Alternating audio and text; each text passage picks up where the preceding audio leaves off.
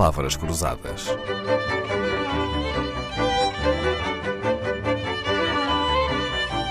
Porque quase tudo é uma questão de semântica.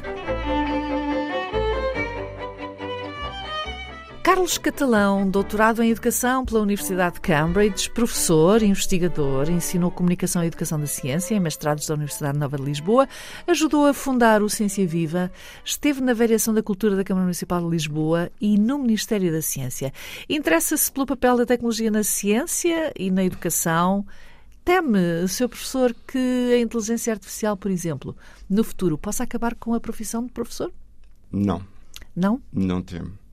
Porque se há setor em que a inteligência artificial não provocará esse tipo de fenómeno, esse tipo de substituição, é exatamente na educação. Porque, porque a educação é fundada numa relação interativa, humana e social. E a inteligência artificial nunca conseguirá substituir a relação professor-aluno. Esta relação humana, esta interação humana, está no centro de todo o fenómeno de aprendizagem e é insubstituível. Agora, é evidente que a inteligência artificial pode, e, e falo em algumas situações, ajudar os professores a desempenharem o seu papel de uma, de, de uma, de uma forma um, mais efetiva ou ajudar os alunos a aprender de uma forma complementar, seja em casa, seja onde estiverem, pelo acesso que têm à tecnologia. Uhum. Então vamos falar de inteligência artificial. E o que é? A inteligência artificial é, no fundo, um, um sistema tecnológico, é, no fundo, um, um pode-se mesmo dizer que se reduz a um programa de computador e que eh, mimica, digamos, uh, simula atividades cognitivas, atividades cognitivas humanas. E essas atividades cognitivas humanas são muito variadas. A memória, por exemplo, é uma delas. A aprendizagem é, é outra. E, eh, nesse ponto de vista, a inteligência artificial consegue que uma máquina realize funções cognitivas.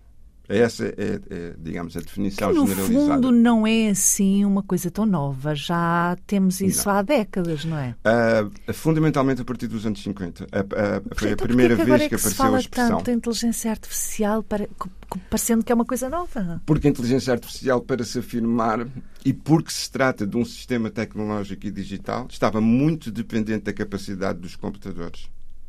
E essa capacidade explodiu nas últimas décadas, sobretudo nos últimos 10 anos, em termos, seja da computação, do, da capacidade de computação, seja da capacidade de armazenamento de dados. E a inteligência artificial funciona muito e fundamentalmente a partir de dados.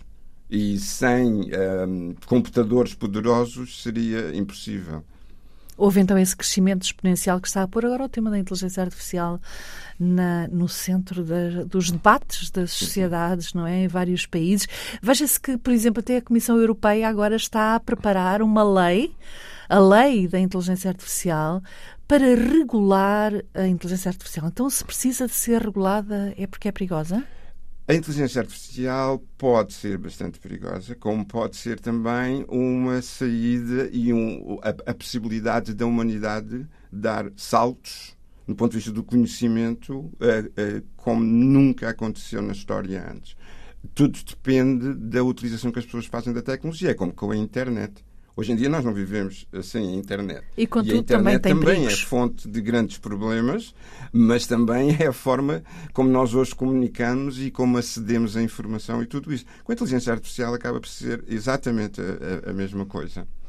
Pois é, para quem pensa que a inteligência artificial é uma coisa que está longe, que é uma coisa do futuro, desengane-se, não é? Já hoje há programas de inteligência artificial, por exemplo, que analisam currículos dos candidatos a um emprego e que escolhem as, os, os, melhores perfis para um emprego, não é?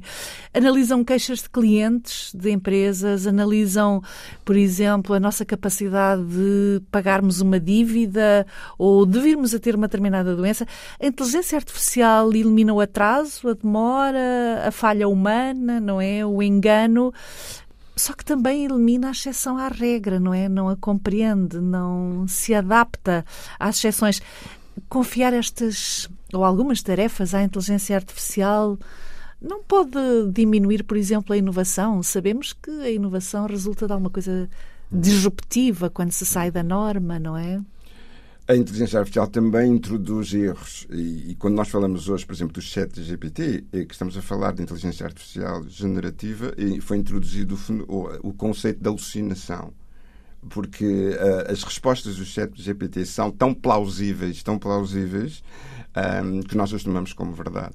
Mas os próprios criadores uh, do, do chat GPT reconhecem, uh, e os especialistas reconhecem, esse fenómeno da alucinação. Portanto, a de, a, de que os próprios sistemas de inteligência artificial erram e, e erram bastante.